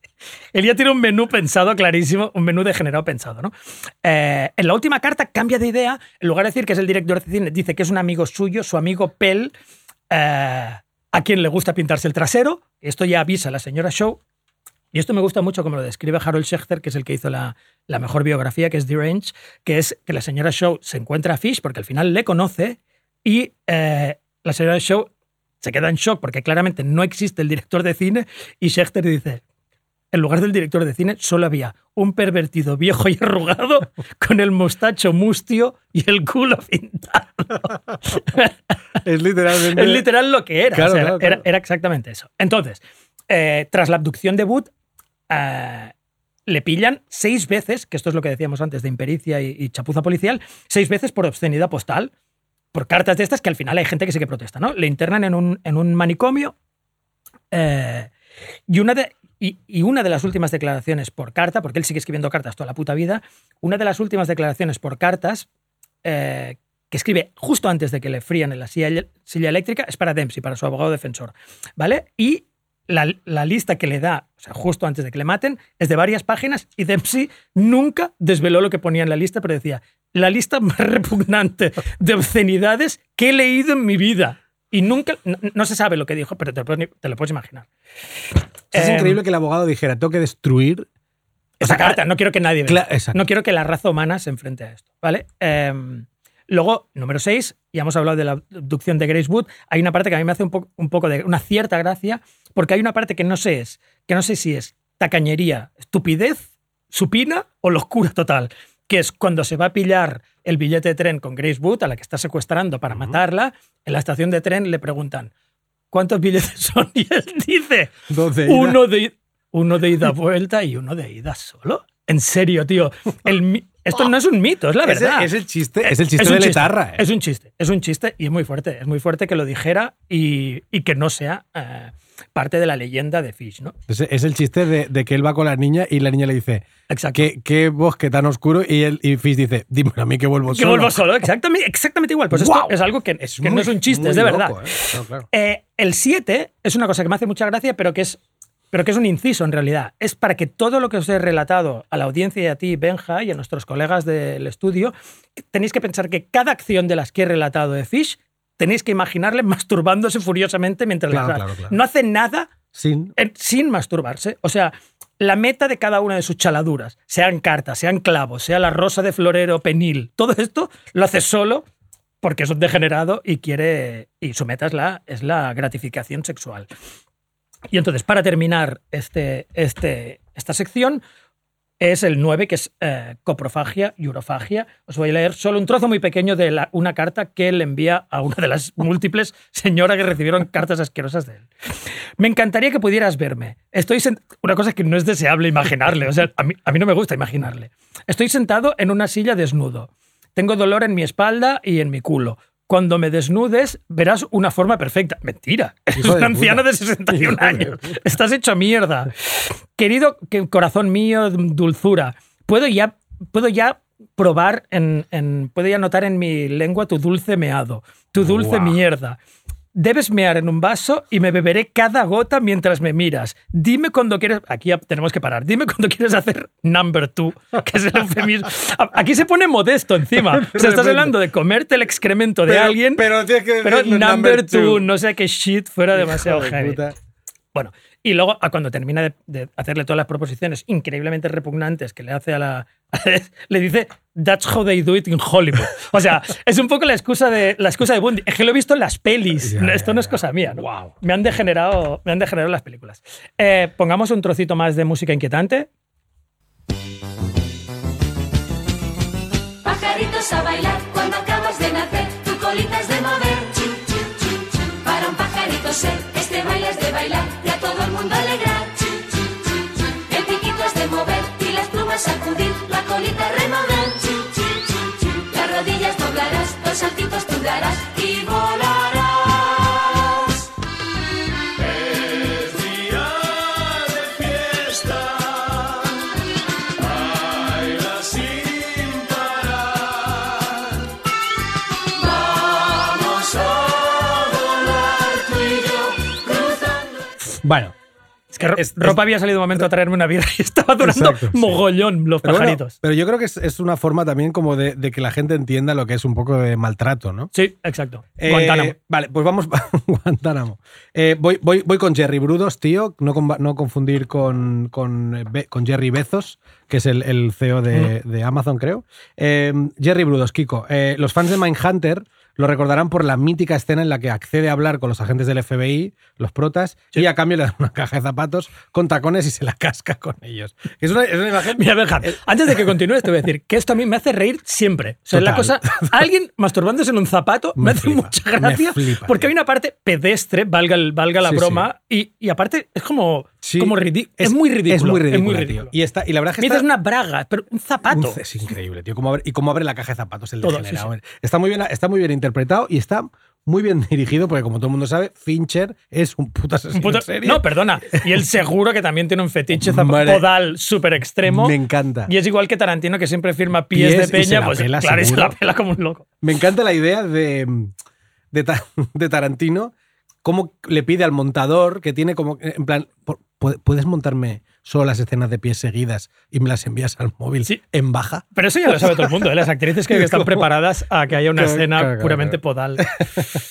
Eh, pues sí, entonces eh, el, el actor que se la, se la casca con, con los tacones es absolutamente real de lo que era Brudos. Eh, y es por eso que te quiero poner una canción muy guapa del primer disco de Dinosaur Jr., que se llamaba Junior, y en el que Massis le dice a una muñeca hinchable lo que seguramente Brudos le diría a los zapatos. Vine a viure la tercera edició del Mojuïc, el Festival de la Dansa i el Moviment o del que tu vulguis.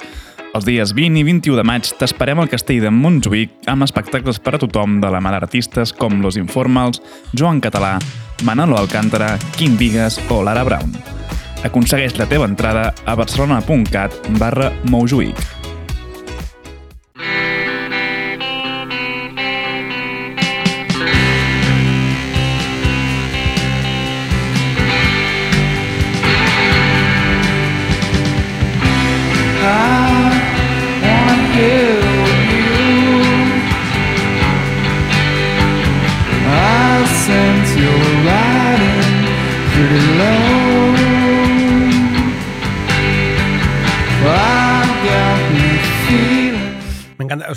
Muy yo- bonita. yo- Dinosaur Jr. es un grupo que me encanta cómo suenan, tío. Y pasan los años y me sigue, sonan- me sigue encantando. Ah, dice algo así, no, no la iba a dejar entera, pero dice algo así como: Nunca supe que una muñeca de goma sería tan difícil de complacer. Eres mejor que mi almohada porque no te manchas tan fácilmente. Muy bien. Esto es lo que Brudos, es lo que, lo que Masis le dice a la muñeca hinchable y lo que Brudos le, diré- le diría pues, a unos tacones de Prada, ¿no? Kiko, ¿quién fue Jeffy Brudos? Am, hablamos de un asesino en serie y necrófilo que actuó en Oregón a finales de los años 60. Su nickname eran bastante más guays que los de Gladman y era el asesino de la lujuria o el cazador fetichista de zapatos, que es un poco más guay que, que las mierdas de... Cazador está de bien, pero cuando aparece lo de fetichista zapatos tenta la risa, Ya, que es esto es malo. sí. Y un De serial killer nunca quiere crear Slayer, risa. Slayer, Nunca- es claro. verdad, sí. Eh, y sus principales características es que empezó muy joven a acechar mujeres con la intención de dejarlas inconscientes y robarle los zapatos. Es que es acojonante. Ah, un poquito de background. Eh, Brudos es el menor de cuatro hermanos varones de una familia de Dakota del Sur, cuya madre se, de- se decepciona profundamente con, el, con su nacimiento porque esperaba una niña. Esto ya empieza, ¿no? Lo que hablamos siempre, el, el, Un clásico. el clásico, sí. Psycho. Classic, classic serial killer shit. La madre lo empieza a maltratar, abusa física y psicológicamente de él y además lo viste y trata como una niña desde, desde recién nacido.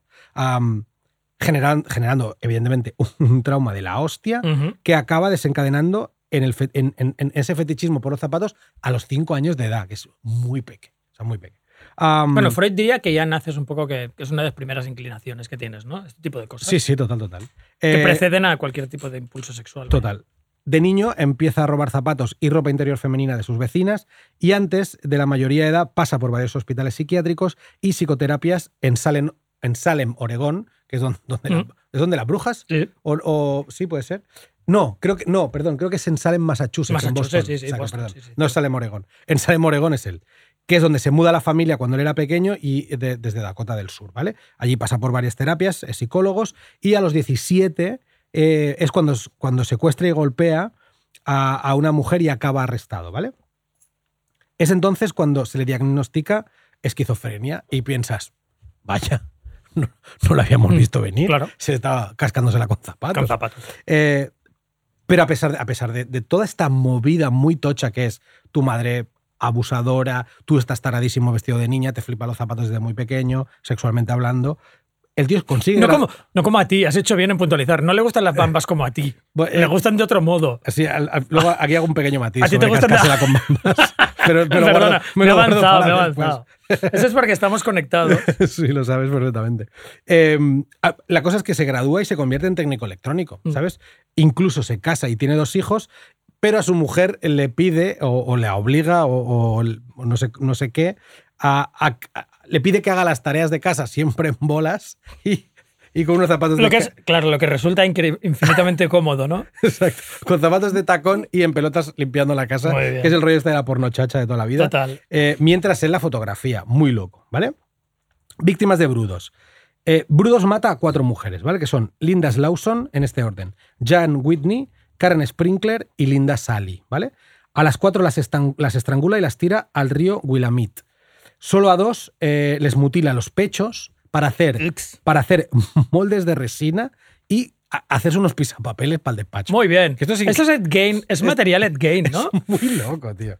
Am, Hacerse implementos así de caseros, ¿no? Al- De- del Casa Viva. es Pero con una tetuca que además es como que yo entiendo que, esto, Hábitat. entiendo que todo esto es lo que tenía dentro del garaje porque el tío tenía el garaje como como a cal y canto. Su mujer tenía que picar con un interfono para poder entrar en el garaje. Entonces yo creo que eso no lo tendría en el despacho de donde era técnico electrónico. Claro. Una tetuca de resina para los folios. tampoco se entiende, déjame que te pregunte, tampoco se entiende por qué no era zapatero. No, no, no, Si es lo que te va. Hostia, muy bien Porque esa, eres técnico claro. electrónico. Totalmente. ¿Eh? Pues si este es tu hobby absoluto, Es- que es- tu hobby, es, es tu puto sueño, claro. a lo mejor es porque está tan obsesionado que no haría su haría trabajo su bien, claro. Yo tenía, Está- una, yo tenía un amigo, tío, Claro. Un amigo, esto es verídico. Es como el típico dealer de farlopa que se está todo el rato metiendo, ¿no? No, podría, no podrías. Efect- tal cual. No podías llevar tu curro. Yo tengo un colega que coincidimos en la tele, tío, y él era montador, yo era grafista, y él me dijo, eh, y claro, en la- tra- trabajamos en la xarxa de televisiones locales y teníamos un mogollón de cosas baneadas. Es decir, tú, no, tú si intentabas poner en la web, en el Google, intentabas poner Pornhub, no, entra- no iba. O sea, y esto ya lo han- en, en TV3, por ejemplo, no puedes abrir Spotify, hay, hay- hay- no puedes abrir Movistar, ¿sabes? O sea, hay cosas que tú no puedes hacer en el curro. Entonces, él siempre me decía, yo estuve trabajando en una productora de porno y si el jefe venía y no estabas viendo porno, te echaba bronca. claro. Te decía, ¿qué haces? Ya, pero no podías estar viendo por ni masturbándote. Tenías que estar sí. cortando trozos de la peli en curso. ¿Qué haces con el país abierto? Claro. Porno ahora mismo. ¿Sabes? Y bueno, pues, Total. pues, pues Eso eso. me encanta esa escena, ¿eh? Es muy guay. ¿Qué haces leyendo James Joyce? ¿Qué Mastúrbate haces, ahora mismo. Hijo de puta. Pornografía. Em, es, pues bueno, pues al- al- lo que te decía, le, le hacen moldes con las tetas amputadas, es muy loco para hacerse eh, pisapapeles con resina. A Linda Slowson, la primera, le amputa el pie y lo guarda, o sea, la puta- la- le pone zapatos, le amputa uno de los pies y lo guarda para modelar su colección de zapatos. Y a Linda Salí, que es la, la última Linda, la cuarta, em, no, o sea, no, no la acaba de mutilar, sino que le aplica corrientes eléctricas una vez muerta esperando que salte. Pero como jovencito Frankenstein, ¿estamos Yo hablando? creo que era por- solo para ver, si, ¡Vive! para ver si saltaba y dijo él, vaya, no ha salta, funcionado. y aparte la huele- tiro al río. Huele a quemado. Huele mogollón a quemado, claro. Sí, sí. Es muy heavy. Su- el- el- lo que te decía antes, la- el, el garaje era su guarida y es donde hacía todo y donde guardaba eh, calzado, o sea, toda la ropa que él tenía para vestir a los cadáveres y todo el rollo, ¿vale? En, en abril de 1969 trata de secuestrar infructuosamente a Sharon Good y a Gloria Jane Smith vestido de mujer. Esto, ah, viendo, vi- o sea, si habéis visto eh, fotos de Jeff Brudos, es un tío bastante cachalote, un tío bastante, Sí, sí. bastante mal hecho. mm, Cara, bast- vi- cara viruelosa, ¿no? Sí, También exacto, picada. Sí. Entonces, ver, o sea, imaginarlo vestido de mujer. eh, es todo bastante eh, chungo y- y, muy grotesco, sí. Eh, finalmente, eh, él lo que hacía, o sea, a cada ataque, como decías tú, lo que decías tú de, de Albert Fish, él a cada ataque y a cada asesinato se vestía zapatos de tacón y se la, se la cascaba eh, para celebrar la muerte de, de- de su- de cada una de sus víctimas. Eh, y hay que decir que una vez encarcelado, Kiko, cuando ya le pillan, recibía montones de catálogos de zapatos en la trena que utilizaba como porno. Por supuesto, Es tío. que esto es increíble. Porque yo creo que al final también lo haces por practicidad más que por un tipo de perversión. Es en plan, hostia, esto es súper fácil de conseguir. Total. No, y me- y, me, pone cachondísimo. Claro, Es que es ¿Cómo- guapísimo. imagínate que tu fetiche, yo qué sé, es Ikea, pues entonces está en todas partes, ¿no? Claro, o sea, claro, claro, es muy sí, sí. fácil de conseguir. Yo aquí, aquí es cuando yo me he apuntado Kiko. Deci- decirle a Kiko. Kiko, dame- dame un zapato. dice, reconozco que hay modelo de la Jordan que me han puesto un poco cachondo. Pero nunca como para llegar a cascármela con unas, No. con unas Jordan 3. No, se te pone una cara un poco así como enajenada, pero nunca Exacto. llegas a, Cuando ves la- a las emanaciones de Fish. Nunca llegas a emanar, Exacto, para sí, decirlo así. Es verdad, sí. Y, y, bueno, es igual. Iba a decir, se han se- se- o sea, en la adolescencia se han utilizado muchos elementos que hay en casa. Ujú, como, imple- como- como la, Implementos cualquiera. Ahora como la hablaremos tar- de. la tarta caliente de American Pie. Ahora te hablaré de se han ellos. utilizado cosas, pero nunca zapatos. Vale, El calcetín es mucho más fácil. naturalmente. Más- calcetín creo que es de una época. Es de una época. Creo que nadie lo hace con calcetines. Exacto. Creo que es una, una moda. Una moda 80s. Exacto, que se hacía, ¿no? Eh, va- va- bueno, Te lo digo porque se lo dije a alguien el otro día, lo del calcetín, y me miró como si estuviera completamente loco. Yo Tuve que hacer el tip- la típica alusión generacional, en plan, no, pregunta más gente, el calcetín Sí, era una cosa que es, es existía. un, es un- es un momento muy chulo de antes del huracán. Sí. Mm. El momento ca- que ve caer el calcetín, no del hermano, creo que es. Eh, a Brudos, eh, lo encarcelan gracias a los restos encontrados por un pescador en el río Willamette de, los, cadáveres y trozos de personas que ha ido tirando eh, y, por los testimonios de alumnas locales y acaban dando con él. Brudos, evidentemente, co- como pasa casi siempre con este tipo de taraos, confiesa al detalle lo que ha hecho con las cuatro víctimas y, es y, y acaba condenado, por, suer- por suerte para él, en Oregón, que quizá uno de los estados más, Mm. más progres de todo Estados Unidos, a tres cadenas perpetuas consecutivas sin pena de muerte, ¿vale? Acabaría muriendo en 2006 a causa de un merecidísimo, nunca un cáncer de hígado fue tan merecido como el de este hijo de la gran Tendría que haber puta. tenido un cáncer de pie. Exacto, exacto, tío. Sí, sí, un poco el rollo este de, de- ¿cómo se llama? De diabetes que te tienen que cortar las Sí, pies, sí, sí. ¿sabes? Eh, y nunca más poder vestir zapatos. Eh, sí, y, y acabó, acabó siendo el preso más longevo, o sea, el Sí. el preso que más tiempo estuvo en, en la cárcel del Departamento de Correccionales de Oregón. Buah. Brudos, tío. Vale, pues ahora, claro, es- tenemos que hacer el topping up. O sea, más que brudos son el final, el final de De- de redoble que yo os voy a contar de Fish. Mm. Os prepararos para esta última roller coaster. Porque es. A ver, mi número 9 es severísimo spanking, ¿vale? Venga. Y fustigación muy fiera. SSFF. Fustigación fiera y spanking severísimo. Albert Fish Jr., su hijo, recordemos, le pilla. Todo el rato le pillan. Porque claro, a ver, si estás todo el rato haciendo cosas así, te van a pillar. Está clarísimo. No, no dejas tiempos muertos en que no estés haciendo esto. Esto es lo que haces todo el rato. Y oye un ruido, un ruido que podemos asumir que era flip, flip, off, plus, plus. Plas. Y le pilla primero en su propia habitación, que también dices, Albert, porque no lo haces en tu puta habitación. Claro, está en la habitación del hijo de pie. Pero que si lo piensas de repente, que le ponga cachondo en la habitación de su hijo es de lo menos malo que hay en ¿Qué la ha hecho? Imagínate, O sea, claro. o sea, Pero yo creo que no. Creo que le, le- le agarró la, la furia masturbadora allí y lo hizo allí. No era porque la habitación tuviera ningún tipo de significado Pero te, yo te tengo que decir, Kiko, que cuando, cuando mi hija se pone enferma, que tú sabes, esto es una ley, esto un día podríamos hablar de esta mierda de que cuando los niños se ponen malos duermen en la cama. Claro. Esto yo lo hice toda la vida y, y es como la deuda, o sea, es como una deuda que tú contraes de haberla beneficiado, ¿no? Mm. En plan, yo me beneficié de dormir en la cama de mis padres cuando me ponía malo y ahora no puedo no Sí, sí. aceptar que mis hijos duerman en la cama grande cuando están malos. Esto hace que tú alguna vez tengas que ir a dormir a la cama de, de mi hija, ¿no? Está, Auri, te quedas tú con, Sí, sí. con la niña. Ok. Lo último que haría en la cama de mi hija es pelármela, tío. O Ya, sea, por eso- no me jodas, por eso- Albert. Pero claro, en Albert es en plan, tío, no hay pero, problema. pero un momento, estás asumiendo que estaba en la cama, ¿no? Él está de pie Sí, en sí. mitad Me da de la igual, me da- habitación. me da igual, me da Ya, igual. pero la En imagen, el espejo del La imagen tienes que, Ay, tienes que imaginarte. Tienes que imaginarte a Albert, Albert Fish Jr. abriendo la puerta y él ve, o sea, todo esto lo ve. Abre y ve al padre desnudo, machacándoselo con una mano, ¿vale? Mientras con la otra se zurra el behind con una pala de, una pala de ping-pong, asumo, con clavos. ¡Guau! O- ojos ultra En de- tu room. en, en tu habitación, eso, o sea, lo raro es que este no fuera serial killer, no en su padre, que su padre lo fuera, vale, pero que, lo- que no lo fuera el hijo después de ver esto. Ojos dementes, chillidos de dolor, cara enrojecida, nalgas sangrantes, Ok. porque, porque la pala de ping-pong lleva, lleva clavos. Y esta es la parte que más gracia me hace, que, hijo, en lugar de cerrar la puerta y no volver a hablar de ese tema nunca, es un hijo inquisitivo. Es el típico hijo que es, papá, ¿sabes? Eh, cuéntame tal, tal, tal. Pues él le cuenta, ¿qué hacías ahí? Que es la conversación que nunca querrías tener con tu hijo Guau. o como hijo con tu padre, ¿no? Eh, Yo, yo haría cualquier cosa para no tener una conversación así con nadie. Y el hijo se lo pregunta. Y, y su padre le dice textualmente, tengo unos sentimientos que me toman y entonces me tengo que torturar con esas palas. Lo hace un poco también Morrissey, lo que lo hago es lo que te explico. Total. Me coge esto y yo me, me pego en, la, en el culo con una pala con clavos. Y acábate la sopa. Y, y ahora vete, y ahora déjame en tu habitación. Acábate la merienda. Que, o sea, como que padre tengo con que padre, por otro lado. fornicarme a uno de tus ositos. Vale, número 10. Recreo rectal o cuchipandacular, lo que prefiráis, ¿vale? Eh, él, si hace todas estas cosas, también lo hace con su, con su anus. En 1931, cuando sale el manicomio de Bellevue, trabaja durante un tiempo de lavaplatos en Rockaway Beach, que como sabes, una canción de los Ramones, que es en Queens, y la poli se presenta en su casa porque de nuevo estado mandando cartas guarras al director de un internado o algo. Eh, sucede, aquí en este momento sucede el equivalente bufo de la entrada de los detectives, ¿vale? El equivalente bufo low cost de la entrada de los detectives Gain. a la casa de Kane. Pero esta es la parte como ridícula, hermanos Marx, esperpéntica, aterriza como puedas, ¿vale? Porque la casa de Kane todo es chunguísimo.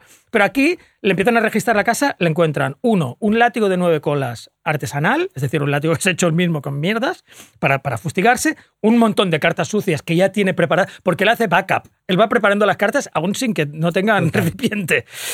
Eh, y entonces en un cajón, Benja visualiza, ¿eh? abren un cajón y el detective saca un Frankfurt y una zanahoria. que A es, nivel cinematográfico es increíble. Es increíble. Es increíble. Un Frankfurt y una zanahoria. Schechter nos dice. am- a- Schechter le, le coge un ataque de modestia y dice: ambos putrefactos, a- ambos pestilentes por la putrefacción y otra cosa. Hombre, ya, din- dínoslo, dínoslo, claro. no pasa nada, nos lo estamos imaginando. Claro. De nuevo, el agente John P. Smith es igual de inquisidor que su hijo. Tiene ganas de saber qué, qué le pasa con las cosas, ¿no? Así que le va preguntando, esto también es cinematográfico a tope, en orden. El látigo. Y él le dice, el fish. Me gusta azo- azotarme y no sé por qué eso tendría que ser de su maldita incumbencia. O sea, encima se pone farruco porque, a ver, le están tocando sus cosas. Totalmente. ¿Sabes? Alguien le está remenando las cosas. Entonces, el agente John P. Smith no tiene más remedio que preguntar por el Frankfurt y Schechter nos lo define que pinza el Frankfurt con dos dedos y los, lo mantiene con el Muy brazo alejado. estirado súper alejado ¿Y esto y le dice, ¿y esto? Y Fish le dice, sin perder un latido del corazón, me los meto por el culo. Me los meto por el culo, señor. Señor agente, o sea que... Y- Fish le tendría que haber dicho... poli- ese poli dice: No me pagan suficiente. Total. No, yo, No me pagan suficiente. yo también- la, la respuesta de Fish también puede haber sido... ¿Tú qué te parece que es esto? A ver. No, es que tengo una frankfurtería, o sea... Entonces, evidentemente, le arrestan, le arrestan y le llevan al, al hospital de Kings County. Le, le tienen 10 días en observación y esto es buenísimo. Así como se ha encontrado con mogollón de gente inquisitiva, ¿vale? Hijo, detective y tal, el psiquiatra con el que habla no le hacen ninguna pregunta, ni del látigo, ni las cartas, ni la zanahoria, que esto los biógrafos también piensan, hostia, serían como las primeras preguntas que le tienes que hacer. O sea, lo que hemos dicho mil veces en capítulos así, tenías un puto trabajo. You had one job. One job. Te llega un pervertido loquísimo, pregúntale por sus perversiones, ¿no? Pues no, el psiquiatra le define como tranquilo, cooperativo y centrado, que sería como lo último que le, que le dirías de Albert Fish. Siguiente, este es el último de las, de las filias que no tiene nombre, pero yo lo he definido como la parafilia del tubo de escape del Batmóvil, ¿vale? Sé, lo, sé cuál es. Después de su arresto e ingreso en prisión, él está a la espera del juicio. Entran en su celda y descubren, entre mierdas que tiene escondidas por allí, tiene algodón y alcohol. Claro, los detectives han visto muchas cosas, pero no se imaginan. Así que le pregunta, ¿pero qué coño haces con esto? Y él les dice que le gusta insertarse algodón o paños empapados en alcohol y pegarse fuego al propio trasero. O sea, que aparte yo me lo imagino, si te pegas fuego al trasero no te vas a quedar quieto, estás corriendo por la habitación con el trasero en llamas. Es exactamente el tubo escape del Batman. Del Batman. De la serie de los Cuando 60. empieza. Exacto, exacto. En otra de sus cartas, Esto para que lo oíais de su voz, en otra de sus cartas define, hace tres semanas empapé mi trasero en alcohol y encendí una cerilla. No puedo sentarme desde entonces. Lógicamente, lógicamente, tío, si te enciendes el, el culo, lo que te va a pasar es que no te vas a poder sentar. Yo, yo, nosotros, o sea, nosotros, evidentemente, hemos- vaya por delante o hay un disclaimer. O sea, aquí estamos a favor, tío, de que todo el mundo haga lo que Por quiera. supuesto, por sea, supuesto. Si no cuidado. matas a nadie, Exacto. enciendes el propio movida, culo. o sea, no, no enciendas el culo de otro. Exacto. Esa es nuestra Esa petición. Nosotros, nosotros Enciéndete el lo, propio lo que culo. nos, evidentemente, lo que nos repugna de, de Game, de, de- bueno, de Game también, De pero de Fish, es, es lo que le Es hace a la peña. O sea, la- a las perversiones, adelante. Lo de la flor, lo de la flor, Eso dirías, está eh, guapísimo. es tu rollo, es tu rollito. Y lo de meterse, lo de, lo de, No me la regales por San Jordi. lo de hacer, lo de hacer fu- fuego y ojete, yo re- recuerdo el día el que estábamos en la habitación del a los 15, 16 años y con un mechero dijimos el vamos a intentar Mm. eh, pegar un peo Lo que hemos visto en tantas películas. y lo hicimos, tío, y es increíble porque sé que bueno, es igual. Es igual. O sea, Se- s- piroflatuleasteis. Sí, tío, y- exacto. lo La hicimos piroflatulencia- Y se quemó, tío, y se hizo daño, tío. Claro. El olor, el olor hediondo del Mm. pelo quemado que hueles ya asqueroso, del ojete es Mm. horrible. Pero, Gracias, Benja. No, no, no me quiero ni imaginar. No sé si estamos perdiendo audiencia o ganando audiencia Ya, no locamente. lo sé. o sea, Pero a lo que me refiero es que no me quiero ni imaginar lo que es que te arda el culo. Claro, Claro, tío. aquí hay una versión poética que es bastante guay, porque en la época los, los semanarios amarillentos eran mucho más épicos que, que ahora. Y, por ejemplo, eh, se inventaron una biografía que fue saliendo mientras iban pasando el- los días hasta que le fri- frieran y que era en teoría era con su voz, pero era, era- la mitad era inventada. Pero era inventada guay, porque hay un momento que, un- que en el Daily News dijeron que de niño había visto en el orfanato unos, unos gamberros de su, de, de su curso que habían cogido un caballo y le habían quemado la cola. Y el caballo empezó a, cor- a trotar por la pradera intentando, intentando apagarse el fuego de su propio trasero. Y el periodista de turno, tío, eh, linkaba eso con la historia de Albert Fish. Es en plan, el caballo trata de huir del fuego como, y el fuego va con él. Y Fish intenta huir de su propia perversión, pero la perversión va Vale. con él. Bastante, bastante bonito, tengo que decir, aplicado a un tío que se metía rosas en el pito y se quemaba, y se El quemaba el propio sí. trasero. ¿Vale? Nos acercamos al final. ¿Cómo le pillan? Le pillan el 14 del 12 de 1934, le, le pillan por una carta. Él está enviando cartas guarras a todo Dios, o sea, está repartiendo cartas a todo Cristo en, en el condado. Y eh, los sobres son de una compañía determinada de choferes benevolentes, que son una especie de. Es el Uber, es el Uber de, de es el Uber Sí, de sí. ahora. Es un poco el Total. Uber de ahora. Em, entonces, la carta, la carta que envía a, a la familia Wood, cuando ha secuestrado a Grace Wood, coincide con otra que le escribió a un tal Vincent Burke. Te voy a leer un trozo, la carta, que es muy, muy pequeña, tiene tres líneas, y que esta carta, cuando la leí por primera vez, ahora ya no porque me la sé de memoria, pero me descojoné. Querido señor, es que, eh, tienes que pensar que es él Que es escribiéndolo, Albert ¿vale? Y que, se, está- y que se la está sacudiendo. Sí, sí, sí. Querido señor, durante un tiempo fui miembro del Club Excursionista de Tacoma Park, Washington, D.C. Un grupo nudista. Ya sospechoso. Club Excursionista nudista. Los negocios me obligaron a darme de baja. He viajado mucho y ahora quisiera volver a ser miembro de un club. Me he establecido aquí permanentemente. Y desearía que me informara de dónde se realizan las reuniones nudistas y las horas. Suyo, Atentamente. esperando su respuesta, suyo atentamente, James W. Pell. O sea, Wow. él lo que pretendía era, era ir a mirar a un club nudista. Cuando le pillan a Fish, ya podéis imaginar, es un anciano garrapatósico de 64 años, que mide exactamente lo mismo que yo, 1,67, está hecho una braga. Eh, allí empieza, por lo que te decía antes del no- Not Guilty by Reasons of Insanity, a largarlo todo, con lo cual todo sale en la prensa, en el juicio sale todo lo que hizo. Aquí hemos hablado muchas veces de serial killers que no, que no sabemos qué pasaba por su mente, en este caso sabemos todo. En el juicio se mencionan cada una de las cosas que hizo. Hay un media frenzy muy loco. Hay una parte que me hace mucha gracia, que es muy puntual, y que es que como era pintor de brocha gorda, y es la época que es, donde eh, la prensa conservadora se reía de las vanguardias, le tildan de pintor cubista. O sea, no es un pintor de paredes, es Picasso. Claro, claro, claro. claro. Qué Y, bueno. y eso influye en su locura. Es decir, Guau. La vanguardia y el cubismo le ha vuelto loco, ¿vale? Hostia, me encanta esa idea. Es como lo buenísimo, de es buenísimo. El heavy sí, metal te hace Es- asesino exacto, y el cubismo también. Exacto. Hay varias perlas más que os suelto ahora. Eh, por ejemplo, que sus hijos dicen que toda su vida vio un gato negro imaginario. Todo el rato les estaba diciendo, mirad cómo los hijos no veían ningún gato porque no existía. Y Albert Fish Jr. también dice que en la luna llena se comía carne cruda. Que esto no igual, igual es el pavo de los. O sea, el más justificado que estaba como unas Como una regadera. maraquísimas muy heavy. Y lo cachondo de esto es cuando empiezan a preguntarle también a psiquiatras, ¿no? Y en el juicio le preguntan a un tío de Bellevue, que era uno de los sitios donde estuvo ingresado, y le preguntan, a ver, según usted, alguien que come excrementos, tal, se mete rosas en el pito, ¿está cuerdo o loco? Y el tío dice, nosotros no llamamos enfermo mental a alguien así. Entonces el, el defensor le dice, o sea que este hombre está, perfectamente bien. Que tampoco, yo nunca iría tan, te has pasado un poco, ¿no? Pero bueno, no está perfectamente bien. Y el otro dice, a ver, perfectamente bien no, pero sí socialmente bien. Que yo diría, ¿seguro? Tam- socialmente tampoco, Sí. ¿no? O sea, no está ni bien ni socialmente bien. Eh, al final, el jurado, ya termino, eh, el jurado dice que no está loco, ¿vale? O sea, le declaran cuerdo para que le frían. O sea, Ya, que quieren ya. matarle. Pero luego, en declaraciones individuales de algunos de ellos, Todos dicen, dicen- una frase que has hecho muy famosa, que es, creímos que estaba loco y que tenía que morir. Tal cual, que es una frase que, que se conoce mucho del- de la historia de Fish, ¿no? En plan, sí, he was Pero- insane, pero tenía que morir igualmente, porque es este tío es peligroso.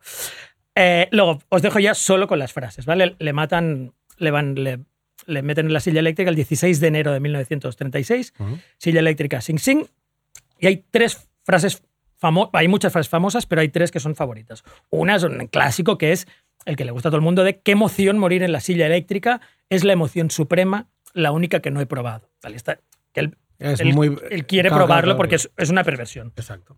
Pero estas no son mis favoritas. Mi favorita es la que dijo de verdad justo cuando iban a bajar el de esto. Hostia, tío. ¿Me podéis poner dos cables en los huevos? Hubiera molado eso o no. Lo que dice es I don't know why I'm here. ¿Qué es? ¿En serio? O sea, te lo hemos, hemos listado todo lo que has Es hecho. ¿Cómo heavy, no sí. puedes saberlo?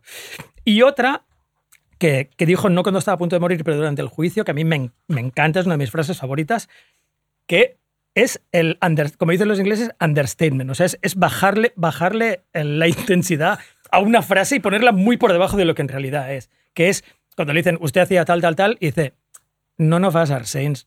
No somos santos ninguno. Hombre. Es muy de abuelo, ¿eh? Es muy de señor mayor. Es en plan, el que esté tal, que tire la primera piedra, pero en plan, ya, pero tú, Tronco. más. Exacto. Tú, mucho peor. Y con, esto y con- y increíble, con esto sí. terminamos. Una advertencia a la pobre muerte Armin: no os metáis rosas en el pito, no va a salir nada bueno de ello. Y No- no lo nos creemos. despedimos hasta otro capítulo. Pero un respeto y un abrazo a todos los pervertidos que nos Por escuchan. supuesto. Nosotros somos los primeros Por supuesto. y abrazamos la perversión que no hace daño Sin- que- exacto, que no daña a nadie. y que solo es sexo. Y ahora os dejamos con una última canción que nos encanta, que es I Just Had Sex. Sometimes something beautiful happens in this world. You don't know how to express yourself, so you just gotta sing.